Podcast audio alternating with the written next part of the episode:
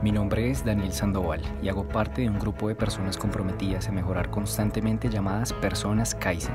Si tú estás aquí, quiere decir que estás interesado en tu crecimiento personal y que eres una persona en constante cambio y evolución. Somos personas enfocadas en agregar valor a los que nos rodean. Servimos de inspiración y hacemos cada cosa con el máximo desempeño posible.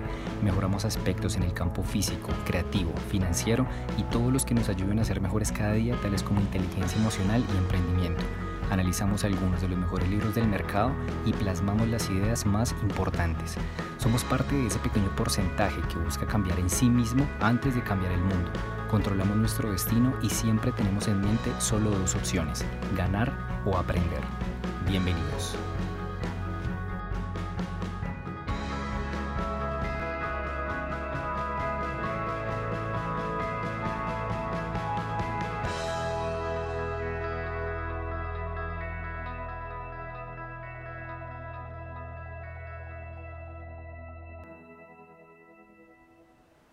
¿Alguna vez has sentido que trabajas y trabajas pero no logras alcanzar los objetivos que te planteaste?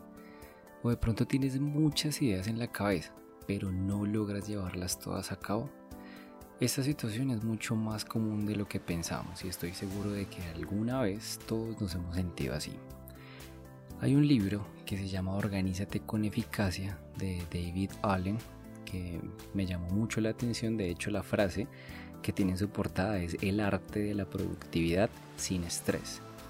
Esto me llamó mucho la atención y de este libro vamos a sacar cinco simples trucos para organizar tus ideas y tu tiempo en este 2022. Resulta que algunas personas centran la productividad en anotarlo todo en agendas o en usar de pronto algunos programas que encuentran de productividad o de control de tareas. Personalmente me pasó que no me servían del todo. Eh, descargué de hecho una aplicación para llevar como el control de las tareas, pero pues no me funcionaba del todo. No lograba cumplir con lo que me planteaba en su momento y la cuestión es que la culpa en sí no es de las libretas que tengamos o de los programas que utilicemos, sino de la metodología que usamos con esto. Y de eso tratan las ideas de este libro de David Allen. El libro nos eh, habla de cinco ideas. La idea número uno dice que nuestro cerebro está hecho para generar ideas, no para retenerlas. Y es por eso que debemos buscar una especie de mecanismo para poder externalizarlas y así seguir dando la función principal al cerebro, que es generar ideas. Porque de lo contrario vamos a ocupar espacio en nuestro cerebro tratando de acordarnos de las cosas que tenemos pendientes por hacer. Y es por eso que de alguna forma eh, tenemos que quitarle ese peso al cerebro y lograr externalizar esas ideas que tenemos. Y esto, como todo en nuestra vida, nos tiene que hacer sentir mucho mejor. Recordemos la frase de Albert Einstein en la que nos dice que la creatividad es la, la inteligencia divirtiéndose. La idea número dos nos dice que hay que capturar estas ideas y para esto debemos tratar de crear el hábito de escribir las ideas que nos llegan a la cabeza. Puede ser en una agenda, en un programa, incluso en un blog de notas del mismo celular en donde ustedes lo deseen. Ahora, esta externalización y esta captura de ideas también nos puede ayudar incluso a mejorar el sueño y descansar mucho mejor. Podrías incluso hacer eh, en la noche una pequeña lista de lo que debes hacer al día siguiente, una muy breve, y eso te va a brindar mucha paz en tu descanso porque esto libera el cerebro y te permite descansar mucho más relajado y tranquilo al tener una sensación de control y porque sabes que no tienes que recordar durante toda la noche prácticamente lo que tienes que hacer al día siguiente. La idea número 3 que nos habla en el libro es acerca de clarificar las ideas. Una idea siempre será un borrador, algo imperfecto que está en constante evolución. Es por eso que una vez em, que una vez que escribimos las ideas podemos darle un norte y tener más claro en sí lo que queremos lograr. Eh, probablemente si revisas a los dos días algunas de las ideas que hayas escrito las vas a poder complementar con algo que te haya pasado durante ese tiempo como puede haber sido conocer alguna persona que te pueda ayudar a llevarla a cabo, y, así puedes ir clarificando mucho mejor esas ideas que has capturado. La idea número 4 que nos plantea el libro es organizar.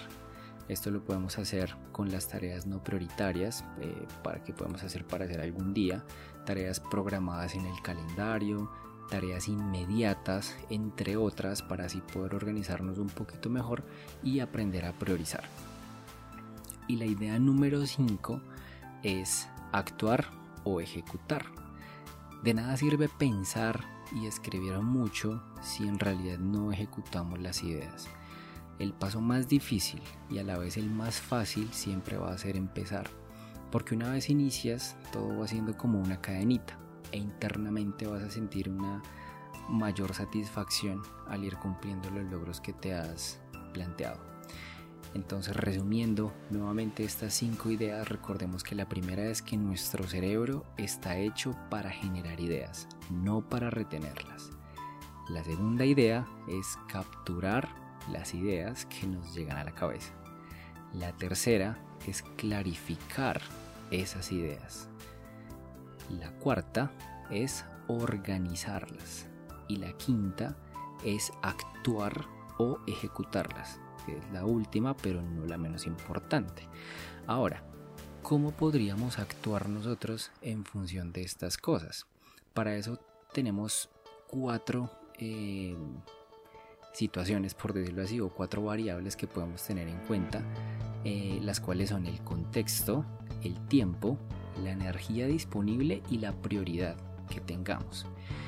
En cuanto al contexto, tenemos que tener en cuenta pues el lugar. Por ejemplo, no va a ser lo mismo si vamos por la calle o en el transporte público, un ejemplo, en la cual de pronto podemos aprovechar ese, ese momento para hacer alguna llamada importante o si estamos en la oficina, que ya va a ser otro tipo de cosas eh, que podamos realizar y otro tipo de actividades. Entonces el contexto es muy importante para tenerlo en función de, de las ideas que vayamos a, desarrollar. El segundo que nombrábamos es el tiempo es, es importante asignar un tiempo estimado a cada tarea. Ya que esto de pronto al principio suena un poquito complejo, pero tenemos que hacer nuestro mayor esfuerzo para asignarle algún tiempo estimado a lo que vayamos a hacer. Con esto no vamos a caer en la trampa de iniciar algo y dejarlo a medio terminar. De, la misma forma, Así vamos a poder también gestionar mejor nuestro tiempo personal y vamos a aprender a darle importancia a nuestro tiempo libre y a las actividades que nos gusta hacer, como puede ser salir a caminar, ir al cine, bueno, entre otras. Y en realidad esto es lo más sano que podemos hacer. la tercera variable es en cuanto a la energía disponible. No es lo mismo que vayamos a ejecutar una acción eh, o algunas acciones en la mañana o hacer otras antes de dormir. En realidad todo va en función de la energía que tengamos disponible. Y la última variable era la, o bueno, es la prioridad. Y para poder priorizar es importante que aprendamos a diferenciar lo importante de lo urgente. Y acá te invito a que busques un pequeño cuadro creado por Stephen Corby que nos ayuda a gestionar el tiempo y saber qué hacer en cada caso.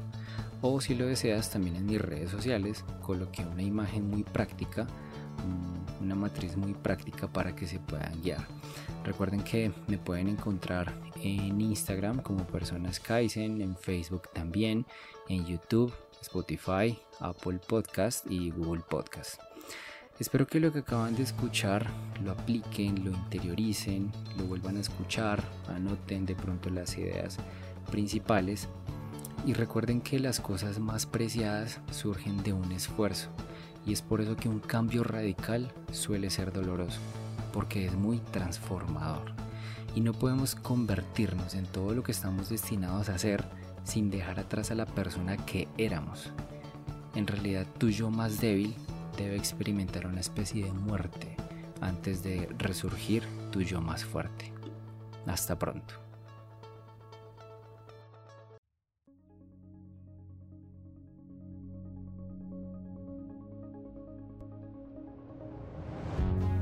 Si te gustó este contenido y de alguna forma aportó valor para tu vida, no te lo quedes para ti solo. Si ves que puede ayudar a alguien más, envíaselo, compártelo. Puede ser que acá se encuentren las palabras que alguien está esperando escuchar. Hasta pronto.